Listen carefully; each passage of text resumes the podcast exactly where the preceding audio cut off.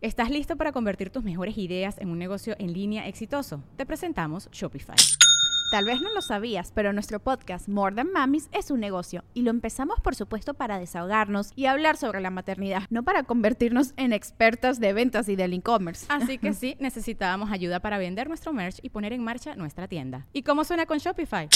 Llegó otra venta. Shopify es la plataforma de comercio que está revolucionando millones de negocios en todo el mundo. Ya seas un emprendedor desde tu casa o desde donde sea, Shopify es la única herramienta que necesitas para iniciar, administrar y hacer crecer tu negocio sin dificultades. Con Shopify puedo gestionar pedidos, envíos y pagos desde cualquier lugar, brindándote toda la información y estadísticas de tus ventas al detalle. Regístrate para un periodo de prueba con tan solo un dólar al mes en shopify.com barra sonoro, todo en minúsculas. Ve a shopify.com barra sonoro para llevar tu negocio al siguiente nivel. Shopify.com barra sonoro. Es año de jugar la trivia legendaria. ¿Crees que sabes más que Borre? ¿Crees que sabes más que Lolo? Prueba, prueba, prueba tus habilidades con la nueva trivia, trivia, trivia legendaria de leyendas legendarias. Disponible en Amazon. Eh, ya pusimos el arbolito de Navidad en la casa, se ve bien chida. El niño se emocionó en Machine. Estoy bien contento. Mi época favorita. Galletas, regalos, dulces, familia. Huele raro la ciudad de tanta leña. Entonces está bien chido. Me gusta y, mucho. Y para, para toda la gente normal que queremos contrarrestar estas fechas que nos forzan a estar con nuestros familiares, recuerden que no hay nada mejor que ver películas de terror de aquí hasta el 6 de enero. y nada mejor que ver Terrifier y Gremlins y todas ¿Gremlins estas es de Navidad? joyas. Gremlins uno es de Navidad. Es de Navidad, de Navidad sangrienta como debe de ser. Pero cuando no las encuentren, qué mejor que usar un VPN. Claro, si usas NordVPN tienes acceso al contenido de todos los países. Tú nada más escoges tu ubicación. Dices, ah, mira, esta película nada más está en Finlandia. Pues vamos a ver una película finlandesa de Navidad, güey. Por favor. güey. Navidad. No le robes la ilusión a Mario. Elf. Vamos a ver Elf. Seis ¿no te veces en un día, güey. Elf. Christmas Carol versión Los Muppets. ¿Qué más quieres en la vida, güey? Scrooge. Quiero sangre, quiero terror, quiero un Santa Claus que te corte en pedazos. Ahí como está. Silent Night. Ok. Pues sí, pero ahí está Gremlins. Un Santa Claus atorado en una chimenea, que es el papá de una mujer. Y todo eso, si no lo encuentran en ningún servicio de streaming, porque, ah, no, nomás está disponible en otro país, un VPN. Y aparte el VPN te ayuda para tener más seguridad, para proteger tus datos, para este, ocultar cosas del gobierno, si es que quieres hacer eso. Y si van ahorita a nordvpn.com diagonal legendarias, no solo van a tener un descuento en NordVPN, sino que van a tener cuatro meses adicionales gratis. Entonces tienen el VPN, protección de amenazas, cuatro meses gratis. Feliz Navidad. Vean Krampus.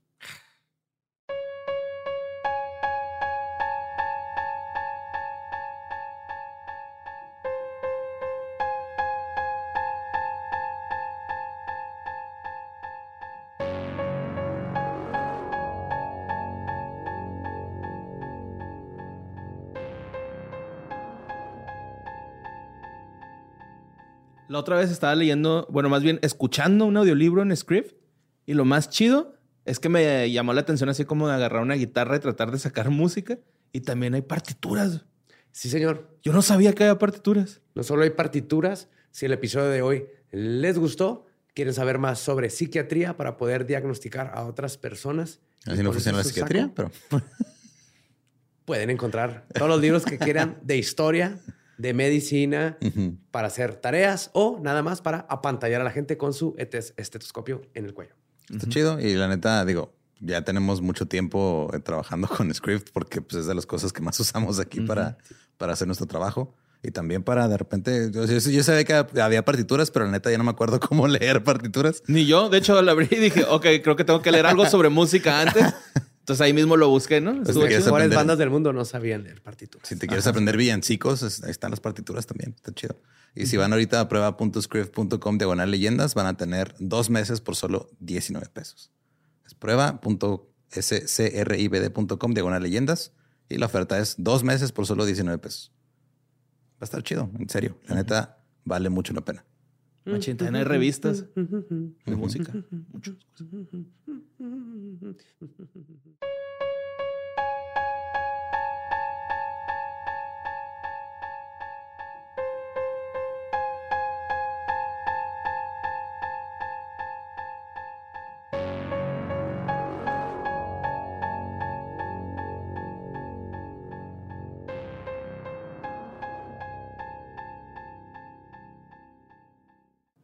Estás escuchando Leyendas Legendarias, parte de Sonoro y Producciones sin Contexto. Bienvenidos a el, el episodio que sigue.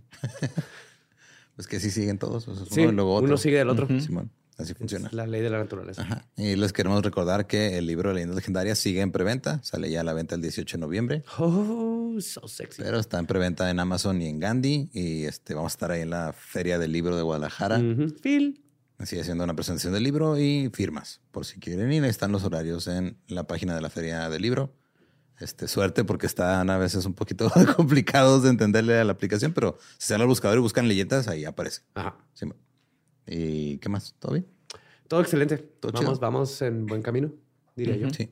Y recuerden que también si alguno de ustedes quiere regalarle Patreon a alguien o un guion firmado que agarras a través de Patreon, este es el mes para hacerlo porque lo que se compre ahorita o se pague ahorita llega en diciembre. Así es. Así es. Y también de mercancía y todo eso. Dale el regalo de la evisceración y la necrofilia a la persona que más amas. O sea, pero metafóricamente. Sí, por favor. en forma de un guion. Ajá, sí. Los dejamos con el episodio 194 de Leyendas Legendarias.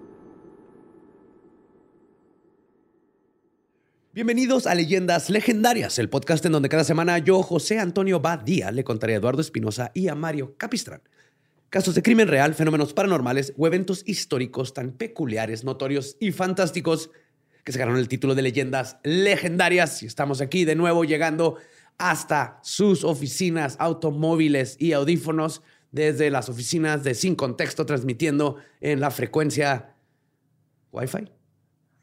Pues sí, pero le acabas de patear las bolas Howard Stern. Estoy orgulloso de ti. Yes. Como siempre me acompañan mis buenos amigos Eduardo Espinosa y Mario Capistrán, entrando a sus oídos como pequeños gusanitos auditivos. Guacha, se, se anda con todo el Joe hoy, ¿no? Sí, me como gusta. Me gusta esa pinche actitud, güey. Desde que entraste De que, al Fire prendió, Club. de que prendió su, desde que prendió su radio ayer y se acordó cómo hablan los locutores. Es que me quedé sin wifi, güey, no había de otra. Tengo que usar radio, güey. Está Sí, cabrón, está cabrón. Eh, pero el domingo está chido el radio aquí en Juárez, güey. Puras oldies. Las oldies son lo mejor para dominguear, lavar el carrito. Mike G. Oh, yes. Y pues traigo un caso muy chido. Vamos a regresar no solo a México, sino a uno de nuestros lugares favoritos de México. México es un lugar surreal, lleno de buenas ideas y pésimas ejecuciones. Uf, muchas de esas. Sí. Has empezado así muchas veces cuando hablas de México, güey. es que un buen ejemplo de esto fue cuando el sistema penitenciario intentó por primera vez estar en boga y copiar al naciente sistema de psicoanálisis que se estaba forjando en Europa. La idea era determinar si un criminal se encuentra psicológicamente en control de sus acciones o si sufre de un trastorno y entonces debería de ir al manicomio y no a la cárcel. Lo que ahorita es bien común, ¿no? De que no estaba en sus facultades mentales este, y lo pues, mejor va al manicomio. Sí, man. La ejecución. El 20 de agosto de 1918 fue capturado Alberto Nicolat Talosín, famoso ladrón que inmediatamente se dio cuenta de este nuevo sistema y que se hacía pasar por cleptómano. La policía detuvo a Nicolat y a los demás miembros de la banda de asaltantes después de haber robado las fábricas universales. Una vez detenido, su declaración resultó incoherente y su comportamiento tan extraño que los médicos consultados por el juzgado cuarto de instrucción optaron por remitirlo al manicomio general de la Castañeda. Ah, ok. Yes, we're back, baby. Ok. Como ingresó en calidad de reo esta primera vez, fue asignado al pabellón de peligros. Y hoy les voy a contar la historia. Suena bien verga ese nombre. El pabellón, de, los peligrosos. Los Pepes. Ajá. Les soy Pepe. Ajá. ajá. Los Pepes. Pues hoy les voy a contar la historia del ladrón Mesías. Ok. Está épico. güey. Es, es un vato que logró manipular el sistema de una forma brillante. güey. Super mexa, güey, que luego, luego supo cómo a- encontrar los loops. Ya. Qué chido. Es como Borre cuando alguien se le hace pedo, güey, y se pone más loco, güey. Ajá. Para ver si lo asusta. Túmbese con un besote. ah, cabrón. Lo desarmas. Se Sí, sacan de onda. el, otro güey se quita la, la playera para la, para la pelea y Borre se baja el boxer, güey. Sí, Sí. Órale, vamos a darle. Esos pezones de cholos. 69 ahorita mismo. Pepperoni. 68. Es 68. Un 68, sí. Pues este controvertido caso despertó interés entre los médicos de la Castañeda.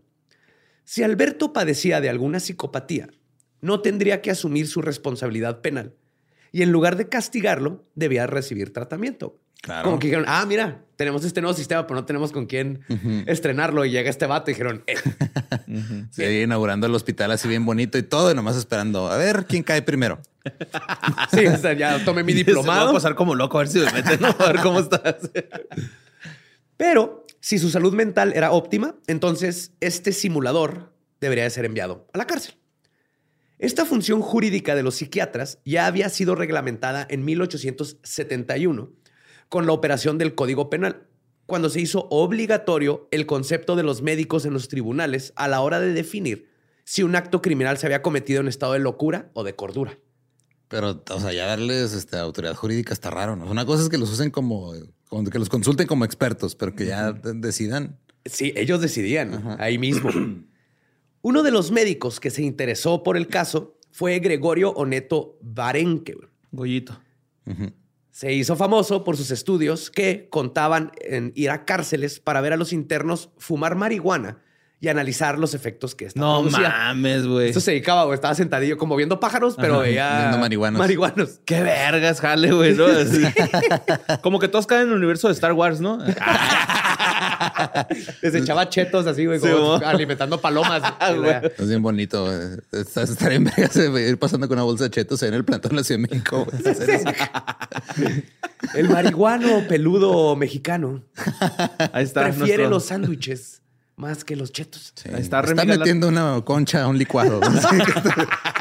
¿Qué vas a decir, Borre? No, eso queda bien rico, güey. La concha en el licuado, güey, le da un aspecto grumoso. Sí, ya está. Es delicioso. está- estoy seguro, güey, que, que pinche Luis Gerardo, después de que le dijiste eso, lo intentó, güey. No le dijo a nadie, pero lo intentó, Sí, güey. sí, seguramente sí. Yo tengo- Y tengo más, siquiera, o sea, como que el güey hasta pensó, dijo, le digo a alguien que me tire para. No, no, me van a juzgar. Ajá. Mejor lo hago yo solo. Yo creo que hasta pensó en embotellarlo, güey.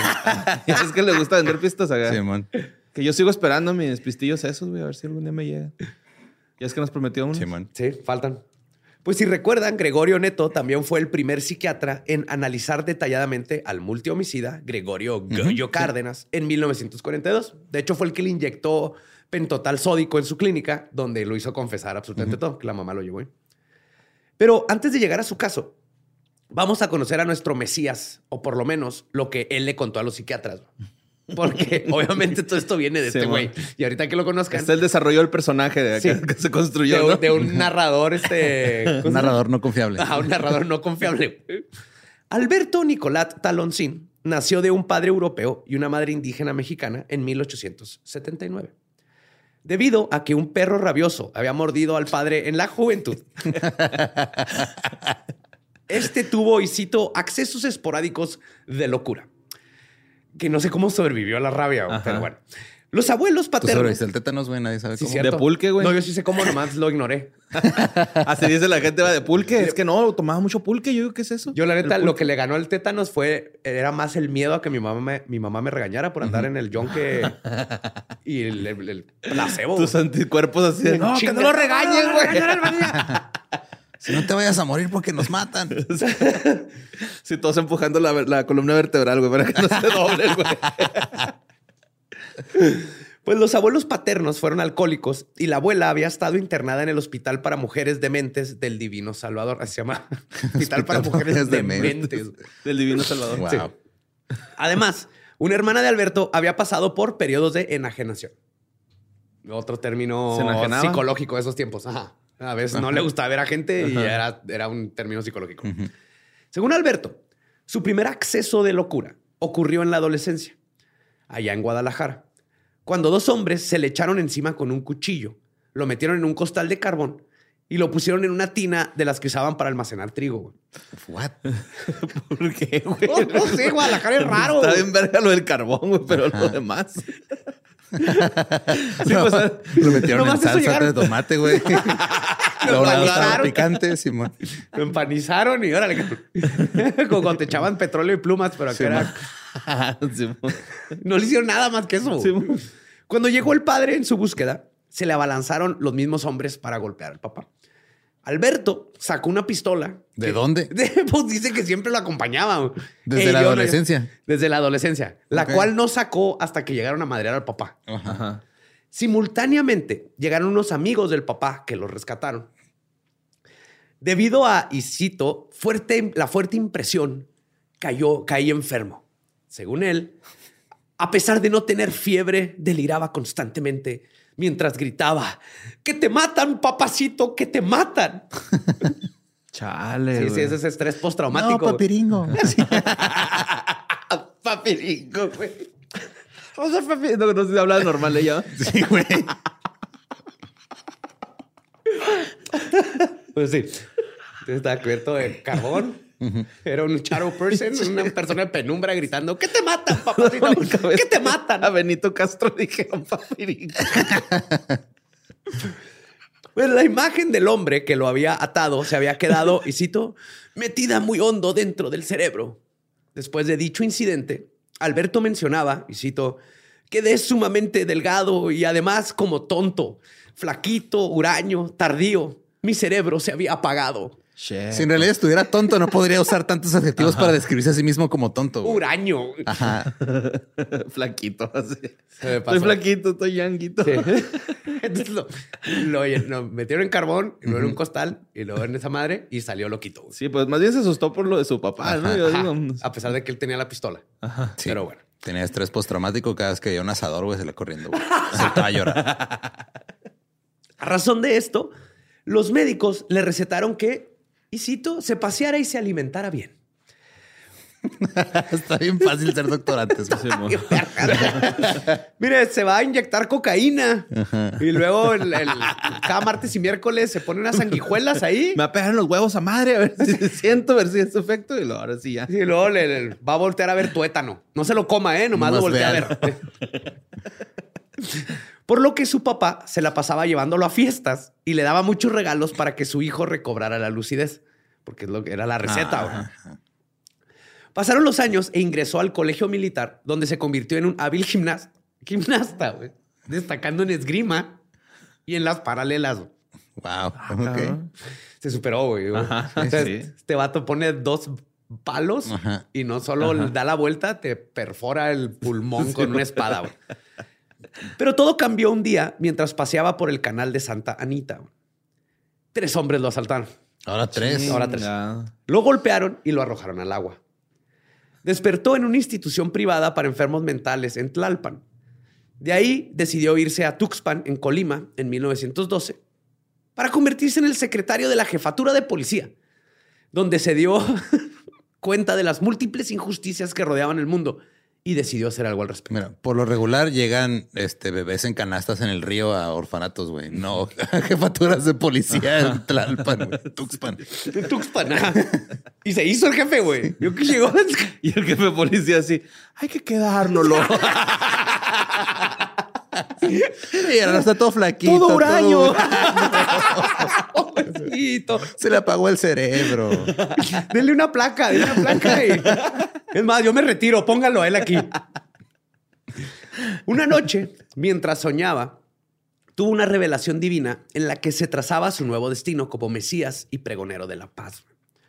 Soñó que una doncella le decía, y cito, Acaba con el INE. Ah, no, ¿qué?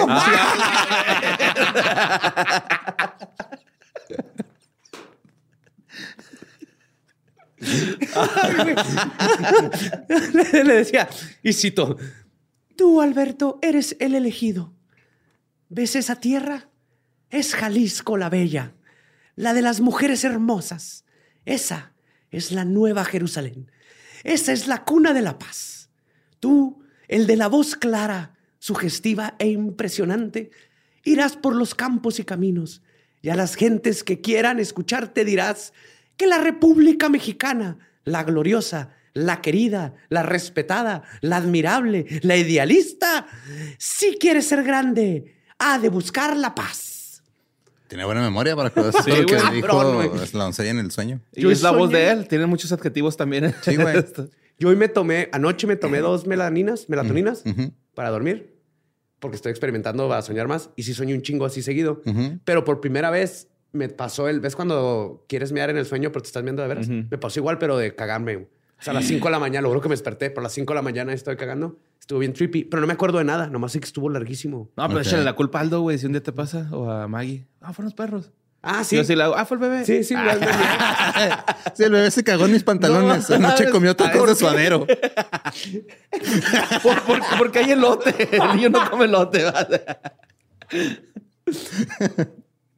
Además, su misión era una crítica frontal a la violencia revolucionaria, ya que la doncella lo invitaba a pregonar que, y cito, no es leal ni debido que los hermanos se maten unos a otros por las bastardas y mezquinas ambiciones de cien mil analfabetas guiados por un grupo de bandoleros asalariados de los banqueros de Wall Street, que han hecho de nuestras desgracias una mina que explotar. Ay, cabrón. Ok. Wow. Sí, güey, se le metió un ángel izquierdista allá en el cielo, al sueño, bien Sí, cabrón. güey.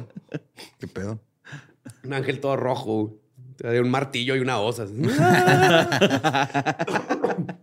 Al día siguiente, decidió concluir con su vida de opulencia y convertirse en el propagandista de paz, que debía recorrer la patria pregonando la necesidad de la concordia nacional. De manera que compró unas botas amarillas, un pantalón de montar, un chalequín militar, una mochila y un sombrero de Panamá. O sea, tu outfit de los jueves. Sí, se hincha las botas amarillas, la neta. Tomó un baúl con dos mudas de ropa, unos cubiertos de su comedor y emprendió su viaje de la paz. Sí, es cierto. He visto que hay gente que viaja con su propio set de cubiertos, güey. Está muy cabrón ese pedo. Yo, O sea, creo- te venden así como un estuchito así para viajes. Ahí guardas tu tenedor, tu cuchara y todo. yo tenía en los scouts una. ¿Neta? Sí, tipo como navaja suiza, pero Ajá. le sacabas los cubiertos así. Ah, sí me acuerdo de haber visto. Sí, también hay unas que tenían como un hoyito en medio y luego las atorabas chuc, chuc, chuc, así bueno. Sí, Y ya las sacabas. para acampar. Ajá, para acampar, Simón. Y es que hay gente que le da asco comer con los cubiertos de los restaurantes porque Sí, güey, hay restaurantes que la, la neta lavan bien culero. No, o sea, sí, sí entiendo la razón. A, a mí, o sea, me- yo no tengo pedos. He comido cosas este, horribles en callejones muy raros Ajá. de comida.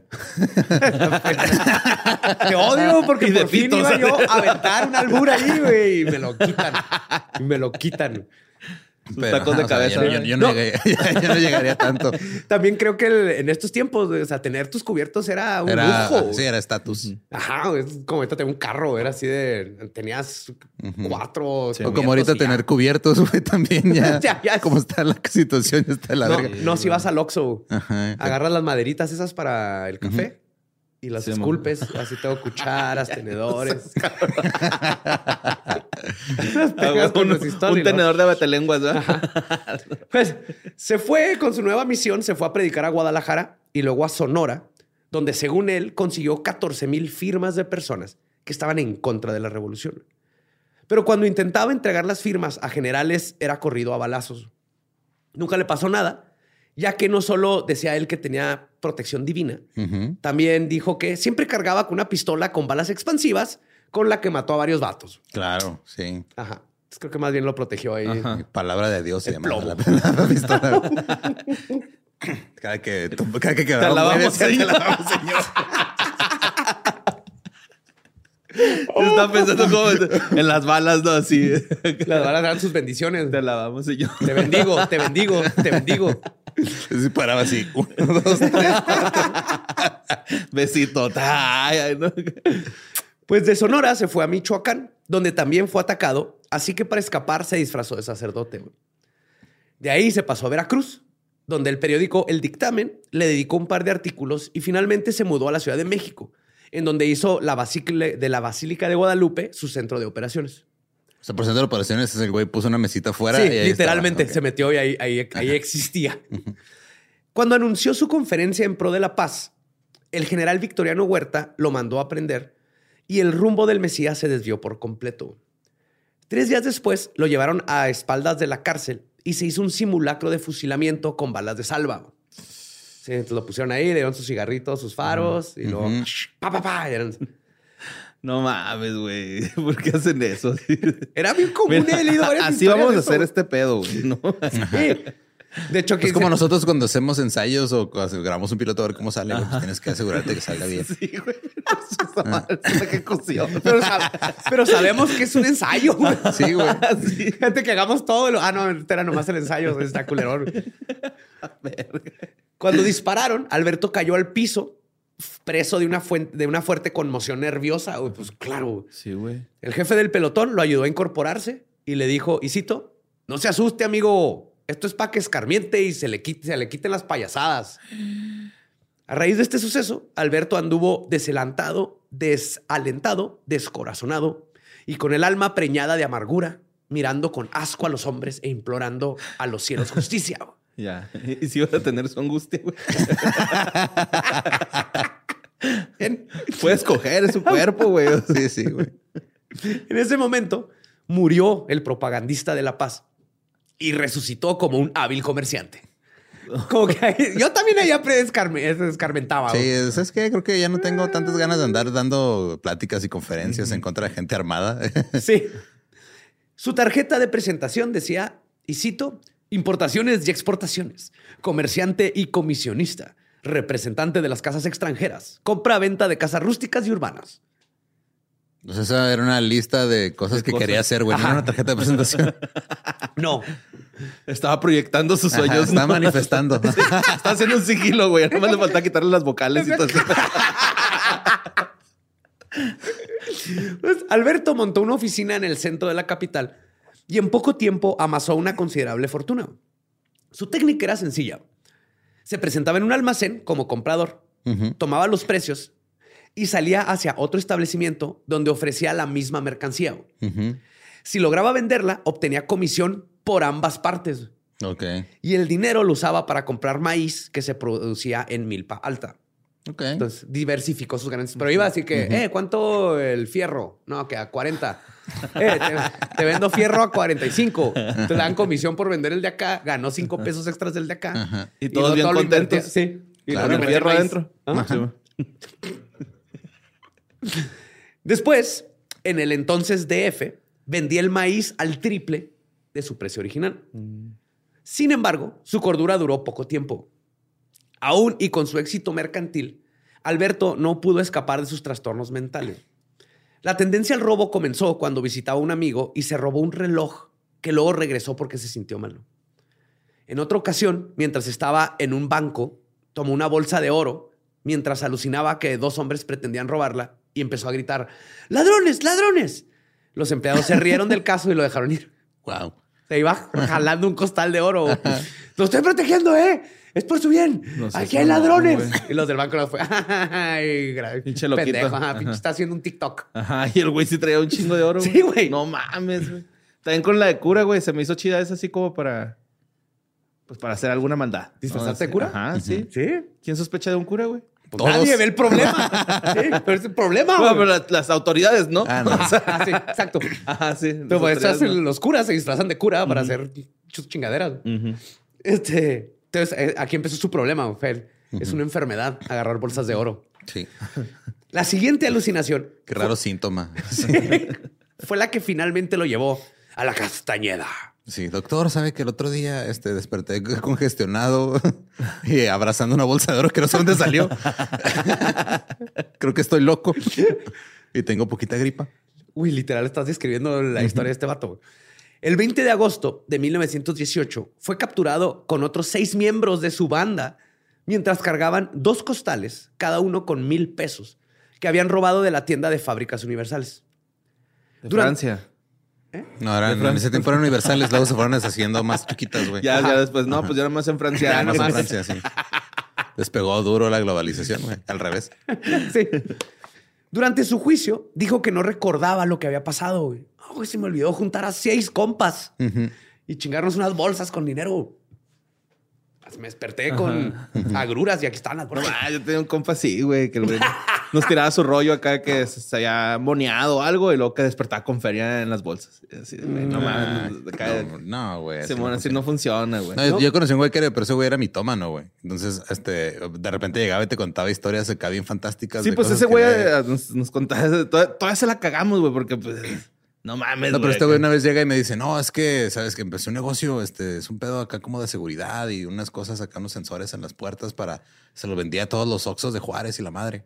Y luego fuimos a cenar y me dice, oye, güey, este, ¿me puedes pre- pre- prestar 20 varos para comprarme una burger? Fue, no mames, no, que, no pinche negocio multimillonario que acabas de abrir. Simón. Nunca vi esos sensores en los Oxxos. Yo ahí en Pradera me acuerdo que estaba el cricoso del que todo el mundo conocía y la gente luego que lo veía así que, eh, culero, ¿dónde está mi pinche, la pila de mi carro? Y era así, oh, sorry, güey, pues que andaba muy mal ese día. Entonces luego te la repongo. Ya la vendí. Sí, sí, güey. pues durante su juicio dijo que no recordaba lo que había pasado. Luego cambió su historia a que él sí había estado en las fábricas y que un desconocido le había aventado las bolsas a los pies. Entonces, así de, ah, güey, qué qué falta de respeto. coincidencia, güey.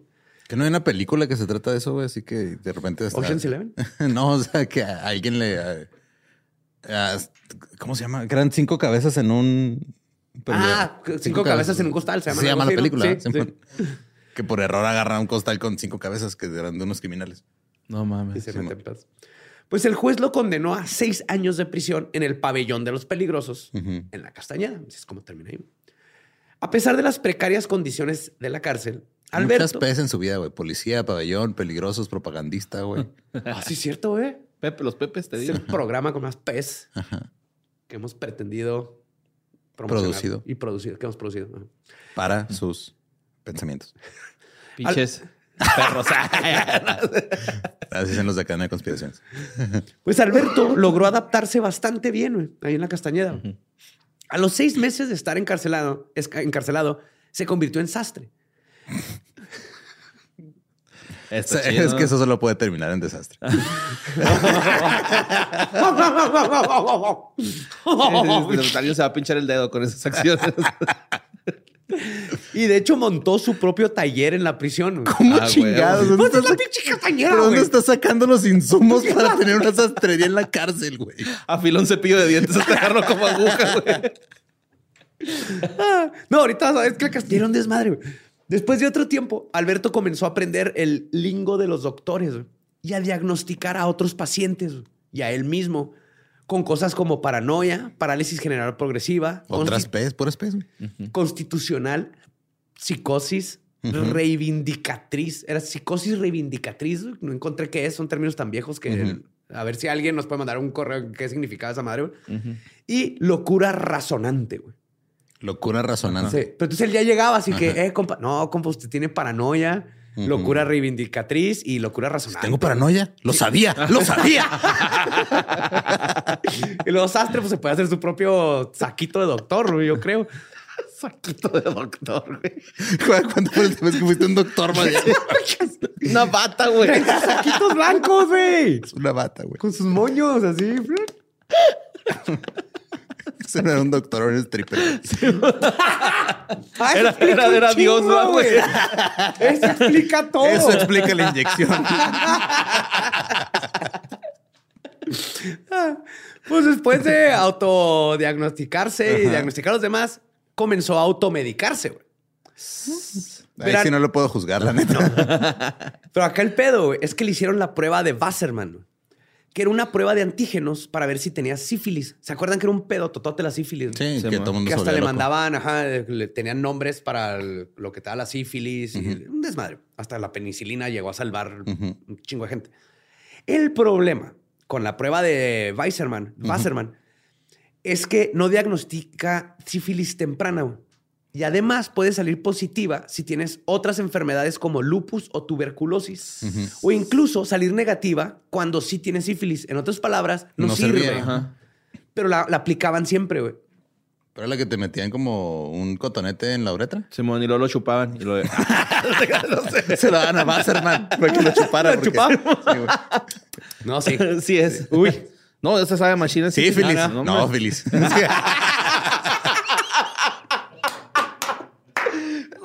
Güey, Simón. Chivasserman, un No pionero, güey. mames, güey. Ese chiste- Sí, güey. No, Tiempos yo- de late night, güey, sí. no mames. Pues el problema es que en esos tiempos, güey, salir positivo era una sentencia de muerte, güey. Sí, no había cura. No solo eso, además de que salías positivo, inmediatamente se sometía al supuesto sifilítico, güey, a un tedioso tratamiento de inyecciones de arson- eh, arsenobenzoles, sales mercuriales inyectadas directamente al pene, güey, por mínimo tres años. O sea, te metían ya de por tres años te voy a inyectar el pito con metal líquido, güey. Y no te dar superpoderes, güey. Y además te prohibían contraer matrimonio antes de que pasaran cinco años. O sea, ya contrajiste una enfermedad, güey, tranquilo. Ay, qué culo. Y no nomás eso, güey. Tenías que portar en tu cartera el llamado pasaporte R positiva. Ah, sí me acuerdo de ese, güey. De que tenía que enseñar esa madre cuando era sifi- Si eras sifiloso, tenías que Sifilósofo. enseñar tu tarjeta que eras sifiloso. ajá. Sí, filósofo. Sifilopositivo. Es el- es el término correcto. Así que cuando Alberto recibió su prueba errada, pero positiva, se puso paranoico y comenzó a exigir una mayor medicación. Que crea el- tenía esta lógica de, pues si la medicina te cura, pues un chingo de te medicina. cura me más rápido. Exacto, claro. Gastó todo su dinero que ganaba desastre en las dosis extras y entonces ya no tenía dinero para más dosis. Así que pidió autorización para salir del manicomio, para ir a vender propiedades y ajustar sus negocios para poder tener más dinero para poder comprar Y más se lo dosis. concedieron, güey. Le dijeron que no, Ah, ok. esta vez. Ay, güey. Finalmente, en agosto de 1923, fue dado de alta, ya que se le rebajó un año a la pena que purgaba. Cuando el juez le preguntó al director del manicomio si Alberto estaba en condiciones de abandonar el encierro terapéutico, los doctores Esquivel Vázquez y Salvador Iturbide Alvírez Que en realidad era este güey vestido doctor con un bigote falso. con su batita de doctor, Su saquito. Con su saquito de doctor. su saquito su de doctor y un, y un tubito negro colgado así en el cuello, Sí, como estetoscopio. Unas güey. ligas, unas Ajá. ligas. Una cámara de llanta de bicicleta. güey. No, ese güey sí es doctora, güey. No está viendo el bigote, güey. Su saquito de doctor. Hay estetoscopio, Ah, shh, güey. ¿Este tetoscopio? Tu tetoscopio. Mi tetoscopio. Nuestro tetoscopio. Lo- lo- estos dos doctores lo diagnosticaron con, y cito, enajenación caracterizada por delirio crónico, sistematizado o paranoia. Que no sé si llaman una película de Ñarrito. Bardo al principio. Bardo o la enajenación caracterizada por delirio crónico, sistematizado o paranoia. Solo en cines. Güey, yo no terminé de leer el, no, el título de la película, güey. No creo que va a matar la película, güey. Sí, con yo- Bardo. Sí, yo güey. sí la quiero ver, pero el título sí fue de qué está pasando, güey. Llegué a la mitad, güey. Llegué a la mitad del título y tuve que ir al baño, güey. Ay, güey. Qué vergas, güey. Con- consideraron que el paciente formaba parte de los, y cito, locos orgullosos que vivían en un constante delirio de reivindicación, razón por la que deseaba suprimir todos los males tanto del manicomio como de la humanidad. Sin embargo, mencionaron que sus delirios, y cito, no lo hacen temible para la sociedad y lo capacitan para sus negocios. En consecuencia, Alberto Nicolat fue dado de alta. Sí, o sea, Entonces aventaron un Se chingo de palabrotas Ajá. y lo sacaron, güey. Se curó, Sí, güey. está loco, De pero ellos, sí, Se güey. curó de ellos. Ah, pendejos, güey. No tengo nada. Se fue. Pues ya libre, trabajó con Luis Morones, quien años después se convertiría en el líder sindical con mayor poder durante la presidencia de Plutarco Elías Calles. Mm. Un día, este líder le pidió a... Ah, fuck, se me fue el nombre. A Alberto. Le pidió a Alberto que matara a alguien y lo hizo. Como ya tenía antecedentes de locura, no fue encontrado culpable de asesinato, sino que lo regresaron al manicomio. Ah, mira, qué padre. Está loco, por eso lo mató. Salió después de dos semanas. Ah, cabrón. Pues tenía ahí todo el pedo político. Levecillo. Pero tres días después de salir, la gente de la Castañeda se percató de que faltaba una fuerte suma de dinero e inmediatamente asumieron que responsable había sido Alberto. Alberto. El güey que le avientan costales de oro en los pies. Para entonces, Alberto se había ido a vivir a Chalco, donde puso un almacén para la venta de muebles, donde conoció unos amigos que se dedicaban a la venta de heroína y cocaína.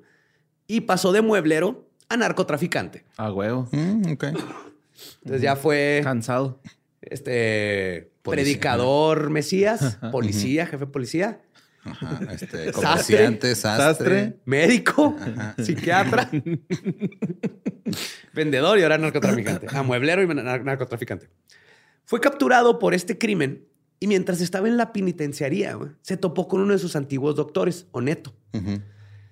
A quien con cinismo le, conte- le contestó que no se preocupara porque Oneto llegó y le dijo, güey, ¿qué estás haciendo aquí? ¿Qué onda? Ah, ¿Tienes no, güey, pedos todo bien. mentales? ¿Te Sí, ayudo?" güey, siempre, siempre he tenido pedos mentales, güey.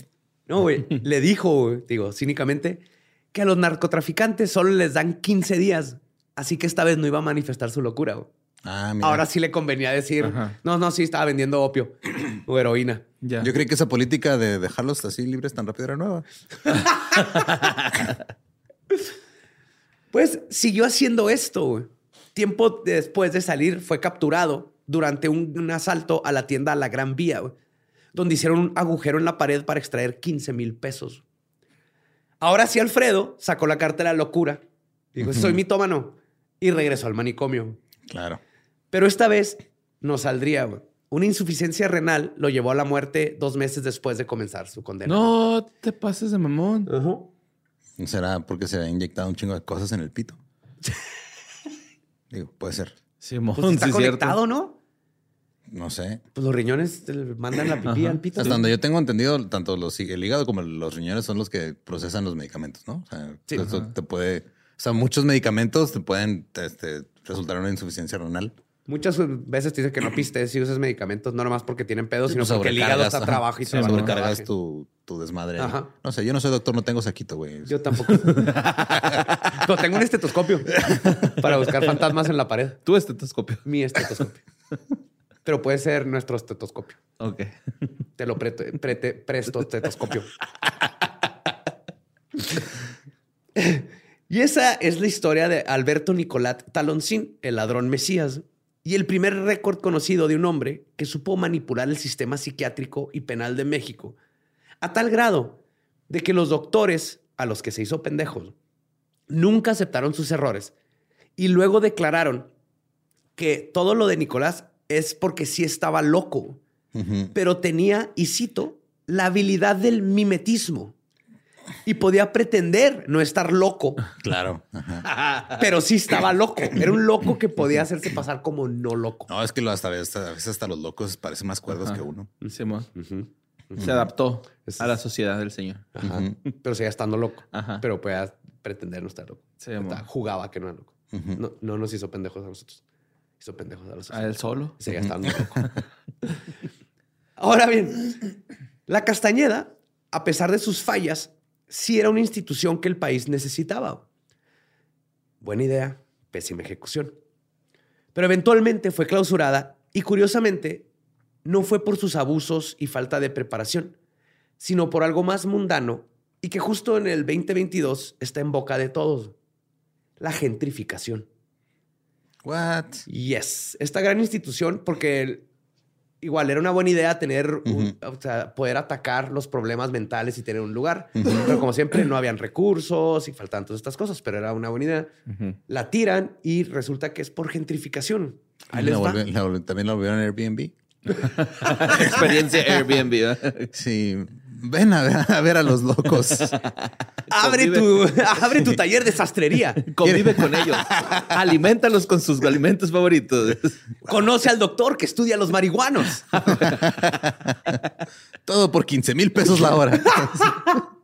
Y no olvides ir a ver a Juan Gabriel. no sale con Berry, güey. Ah, sí, es cierto. Sí, sale. Pero ese día cayó ahí, eh, gira. Sí, andaba en gira, güey. gira. Gira carcelaria. Sí, sí. Sí, to- todavía no, no ha sido. pero Andaba no. Johnny Cash, el güey.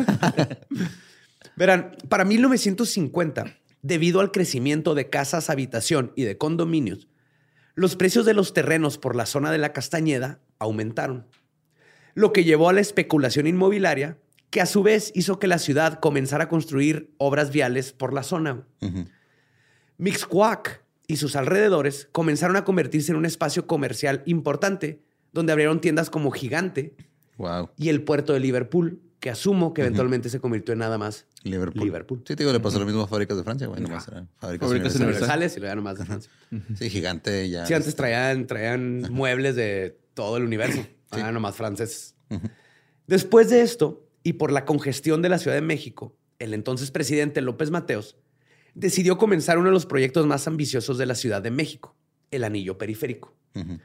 Para ello se expropiaron varios terrenos y ejidos, incluyendo los que colindaban con la Castañeda, que iban a hacer que la vialidad pasara justo por la entrada principal del manicomio. Todo esto promovió que se construyeran plantas tratadoras de agua, que se instalara agua potable y pavimentaran las calles, todo lo que luego le gusta a la gente que busca dinero. De pronto, en los límites occidentales del manicomio, los terrenos comenzaron a ser vendidos y para mediados de los 50 y principios de los 60, y cito, la urbanización comenzó a trepar por las afueras del manicomio. Se empezó a rodear de casas y de carros y de gente. Aunado a esto, la migración del centro de la ciudad al poniente provocó que las rentas de casas habitación en la zona se elevaran a precios ridículos. Así que la gente, viendo que la zona de la Castañeda ya era habitable, comenzó a invadir los terrenos del manicomio sin permiso de las autoridades, obviamente. Ok. Ahora, los primeros en hacer esto fueron los mismos trabajadores del manicomio. Ok, ya dijeron, ah, pues aquí estoy, güey, aquí me quedo a dormir.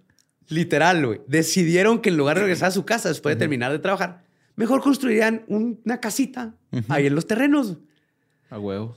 Cuando el director de la Castañeda de ese tiempo, Francisco Núñez Chávez, se quejó de que de pronto había una colonia paracaidista pegada a la institución, el secretario de Salubridad y Asistencia le contestó lo siguiente, y cito, algunos empleados construyeron sus casas, pero como su citación es anámola, pues ningún convenio de compraventa. Pero se dijo citación anómala o dijo Citación. situación anómala. Situación anómala. Estamos seguros que no era un güey de la castañeda. que nada más se puso un saquito de Saquito. salubridad. y empezó a hablar a los güey. Y gafete. Forma de saber el portafolio. Necesitas el portafolio, güey. Hecho de madera, güey. Era sólido. Con muestras, güey. Así, Mira, güey, ahí se muestra, güey. Eh, pues ningún convenio de compra-venta, cesión o de alguna otra índole que los autorice para utilizar bienes de la nación ni para construir en dichos terrenos su casa, sírvase a la mayor brevedad posible estudiar el aspecto jurídico de este problema y emitir su opinión para que se regularice la propiedad de dichos empleados a los terrenos y casas que han construido. Ah, cabrón. Ok. En otras palabras, le dijo, es tu problema, Ajá, no es estés tu- chingando. Sí. Ajá. Mete la queja allá con Sí, para que emitan su opinión y a ver, yo, mira, yo opino que pues me vale Sí, vamos a hacer una Sí, encuesta ciudadana y si el 30% dice que Simón son de los terrenos, Sí, ya quedó. Francisco no sabía qué hacer, ya que estaba lidiando con entre 80 y 100 familias que ya se habían establecido y desalojarlos sería un problema mayor. Además de que ese no era su pinche trabajo. ¿No? Se no tenía por qué estar lidiando con lo que estaba sucediendo alrededor. Aparte de que tenían un pedote en la castañeda. Así que la ciudad decidió que tampoco querían meterse en problemas y la solución fue entregar los terrenos a modo de préstamo. Y en pocos años todo esto hizo que naciera la colonia Sol. Ok. Pero viva México, cabrones. Pasó lo que creen que pasó. Al poco tiempo de haber recibido sus terrenos, en 1954, los residentes comenzaron a vender sus casas a personas ajenas al manicomio a precios todavía más altos de lo Ah. que ellos pagaban. Entonces ahora la casita esa, que yo tenía que pagar, no sé, 3 mil pesos al mes, la vendo el más para pagar 6 mil y o rentaban y así empezaban a pagar su propia casita mientras tenían otro de pago. Mentalidad de tiburón. Ajá, Ajá. sí. Me suena ese problema. Yep. ¿Te suena que vivimos en la ciudad con los precios más inflados de, de Y con, vivienda, y con más vivienda abandonada, Simón. Sí, sí. Luego, para 1955, comenzaron a tirar las bardas entre los terrenos y el manicomio para, pues, no tener que rodear y también entrar directo a sus trabajos. Ajá, Las casas colindaban con las paredes, las tiraron. Como güey. cuando te las ahorras en la secu, güey, que haces un pasadizo, güey, Sí. o haces una escalera de hoyos. Y las callecitas que habían hecho ellos que ganan la pared, también tiraron la pared, güey. y esto causó que personas que no vivían ahí entraran a la castañeda a pasear y a ¿como robar. al los- parque? Sí, como parque, güey, y a robarse los frutos porque tenía muchos árboles frutales. De hecho, se llama castañeda por los castaños. güey. Ok. Oh. Y llegaban y entraban y llevaban a las familias y ya ni siquiera la gente que vivía ahí, güey. Un desmadre, güey. De hecho, el flujo de tanta gente causó que para 1959 el manicomio estuviera rodeado de una muralla compuesta de pura basura. güey. Ok. Porque aventaban toda la basura. ajá. Entonces ya no podían entrar los orcos de Lord of the Rings porque estaba una montaña de basura. güey. Entonces, la mancha urbana güey, había alcanzado y rodeado para este punto ya la institución psiquiátrica. güey. Y para cuando el presidente Díaz Ordaz tomó posición, posesión en marzo del 65, la idea era clara. ¿Cómo harían mucho dinero con estos terrenos?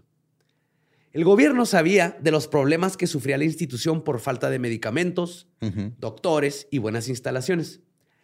Y a pesar de que también sabían que era su responsabilidad, en lugar de proporcionar una solución para las necesidades psiquiátricas de la ciudad, fueron justo estos problemas los que ellos mismos causaron, los que usaron como discurso para argumentar que había que clausurar la institución.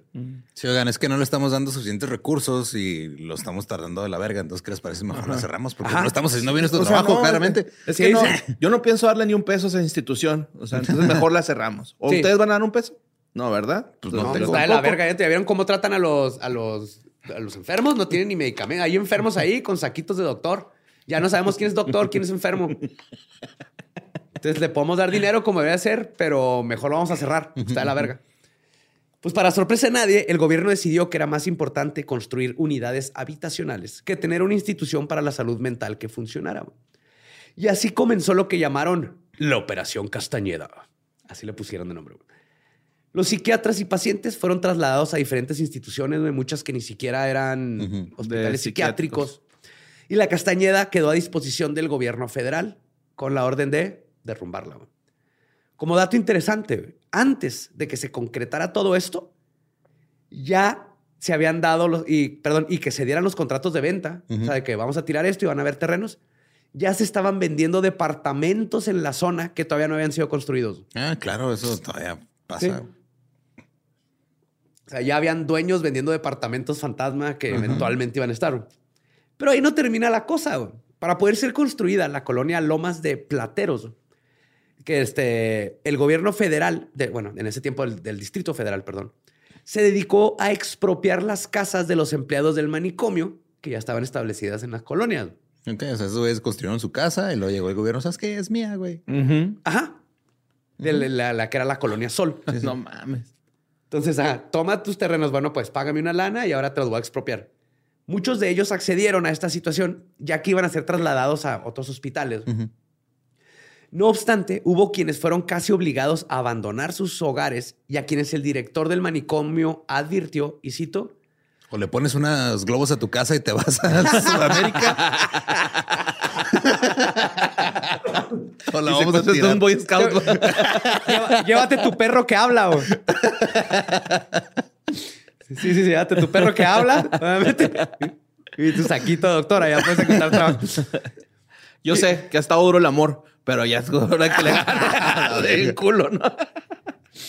El director del manicomio advirtió, y cito, haciendo referencia al compromiso que firmaron con las autoridades de este hospital de desocupar el lugar que ocupan como habitación, se comunica a usted que a partir de esta fecha se le concede un plazo improrrogable de 15 días para desocupar dicho lugar. Ay, güey. O sea, Dieron dos semanas güey, para dejar tu casa. güey.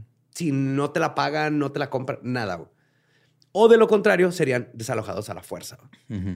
Y para las familias que no se quisieron ir y que interpusieron una denuncia y que fueron con las autoridades, se vieron con la triste realidad de que el gobierno federal nunca legalizó la tenencia de sus terrenos por los que habían estado pagando.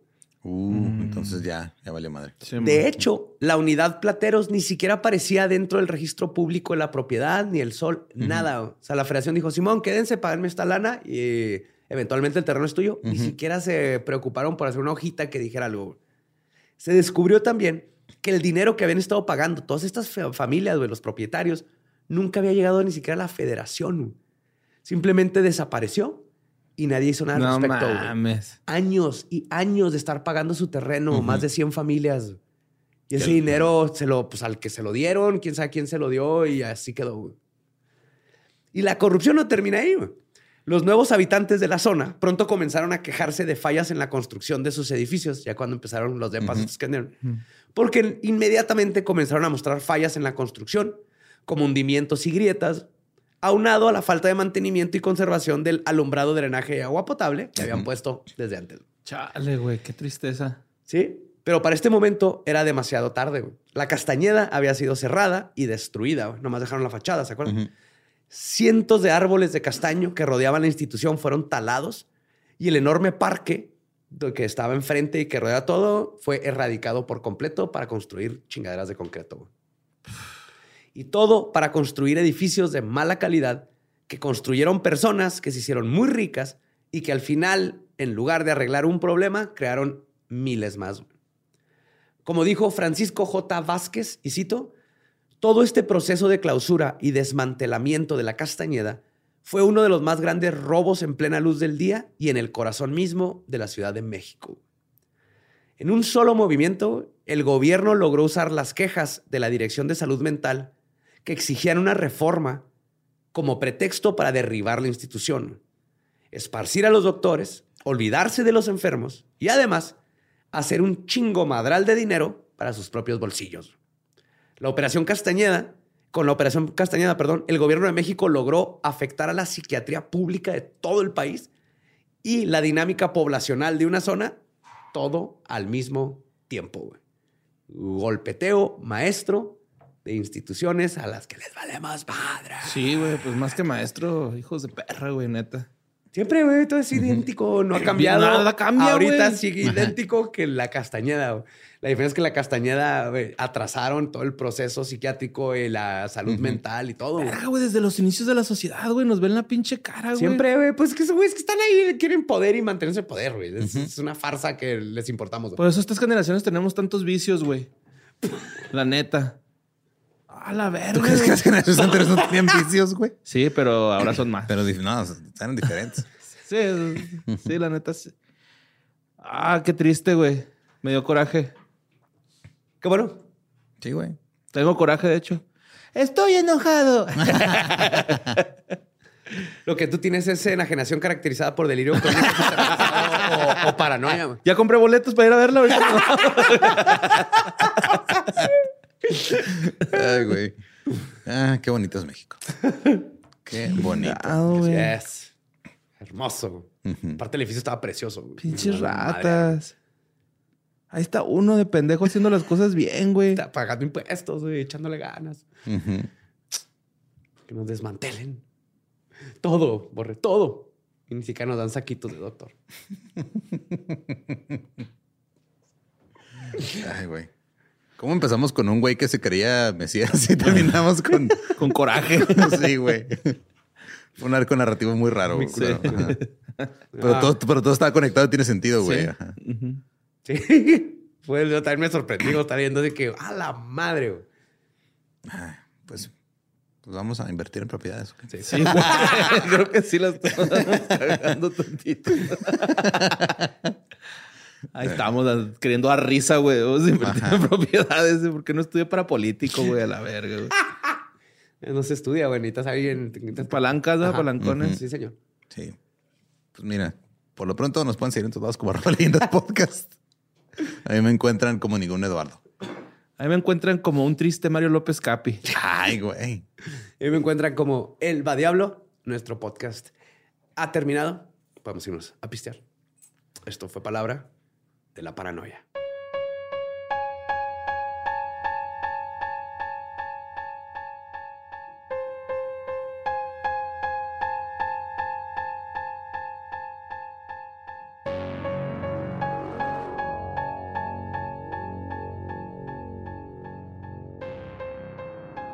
Y ese fue el Mesías de la Castañeda. Una bonita historia de sacos de doctor y corrupción que nos afecta hasta ahorita. parece película de Tintán el Alberto, ¿no? Acá. Fui médico, fue este. Vendedor de Vendedor de muebles. sal. Me imaginé más como cantinflas que como tintán, pero. Sí, bueno, los dos. pero cualquiera de los dos creo que Sí, podría sí. haber hecho un gran papel, güey. Qué cabrón. Mejor papel que el, el sistema de salud mexicano. Pero pues pasan cosas así de repente. Sí. Y se me olvidó recordarles al principio que tenemos una colaboración especial con Holz HOLZ Son cuchillos. Fidelantales, Mandil- mandiles, y que la experiencia. molcajete. güey, Ajá. Si quieres. El molcajete es lo más hermoso. Es, al fin, un molcajete tamaño vas a hacer bien la salsa sin tener que estar sacando la mitad. A todos nos ha pasado. A todos nos ha pasado. Quemas todo en el asador bien rico, lo pones en el molcajete y es una chingaderilla. Ah, ah, Quieren la experiencia, así, enseñarle a tus invitados una carnita asada, tamal. Puedes cortar tamales con ese cuchillo como si fueran dedos de niño. Pum, pum, pum, pum, Es pum, el, pum, el pum. cuchillo de la casa, güey. Sí. De su casa. Sí. Hasta el chef Herrera le íbamos a mandar unos, ¿no? Sí. Yes, sir. Así es. Herrera Entonces, si Chef. ustedes quieren unos cuchillos legendarios para nomás para cocinar, Ajá, por favor. este vayan a la página de HOLZ Holz ahí en Instagram y ellos, este, pues es el último mes que está esta colaboración. Entonces, Es otro bonito también regalo está de en nuestras redes sociales, este, la, pues, la liga y las historias y todo lo que conecta a ella. Y recuerda, regálale esos cuchillos a quien más confianza le tengas Sí. y que le guste cocinar. ¿Estás listo para convertir tus mejores ideas en un negocio en línea exitoso? Te presentamos Shopify. Tal vez no lo sabías, pero nuestro podcast More Than Mamis es un negocio y lo empezamos por supuesto para desahogarnos y hablar sobre la maternidad, no para convertirnos en expertas de ventas y del e-commerce. Así que sí, necesitábamos ayuda para vender nuestro merch y poner en marcha nuestra tienda. ¿Y cómo suena con Shopify? Llega otra venta. Shopify es la plataforma de comercio que está revolucionando millones de negocios en todo el mundo. Ya seas un emprendedor desde tu casa o desde donde sea, Shopify es la única herramienta que necesitas para iniciar, administrar y hacer crecer tu negocio sin dificultades. Con Shopify puedo gestionar pedidos, envíos y pagos desde cualquier lugar, brindándote toda la información y estadísticas de tus ventas al detalle. Regístrate para un periodo de prueba con tan solo un dólar al mes en shopify.com barra sonoro, todo en minúsculas. Ve a shopify.com barra sonoro para llevar tu negocio al siguiente nivel. Shopify.com barra sonoro. ¿Estás listo para convertir tus mejores ideas en un negocio en línea exitoso? Te presentamos Shopify. Tal vez no lo sabías, pero nuestro podcast More Than Mamis es un negocio y lo empezamos por supuesto para desahogarnos y hablar sobre la maternidad, no para convertirnos en expertas de ventas y del e-commerce. Así que sí, necesitábamos ayuda para vender nuestro merch y poner en marcha nuestra tienda. ¿Y cómo suena con Shopify? Llega otra venta. Shopify es la plataforma de comercio que está revolucionando millones de negocios en todo el mundo. Ya seas un emprendedor desde tu casa o desde donde sea, Shopify es la única herramienta que necesitas para iniciar, administrar y hacer crecer tu negocio sin dificultades. Con Shopify puedo gestionar pedidos, envíos y pagos desde cualquier lugar, brindándote toda la información y estadísticas de tus ventas al detalle. Regístrate para un periodo de prueba con tan solo un dólar al mes en shopify.com barra sonoro, todo en minúsculas. Ve a shopify.com barra sonoro para llevar tu negocio al siguiente nivel. Shopify.com barra sonoro. Es año de jugar la trivia legendaria. ¿Crees que sabes más que Borre? ¿Crees que sabes más que Lolo? Prueba, prueba, prueba tus habilidades con la nueva trivia, trivia, trivia legendaria de leyendas legendarias. Disponible en Amazon. With everything you have on your plate, earning your degree online seems impossible. But at Grand Canyon University, we specialize in helping you fit a master's degree in business into your busy day. Your graduation team, led by your own GCU counselor, provides you with the personal support you need to succeed. Achieve your goals with a plan and team behind you. Find your purpose at Grand Canyon University. Visit gcu.edu.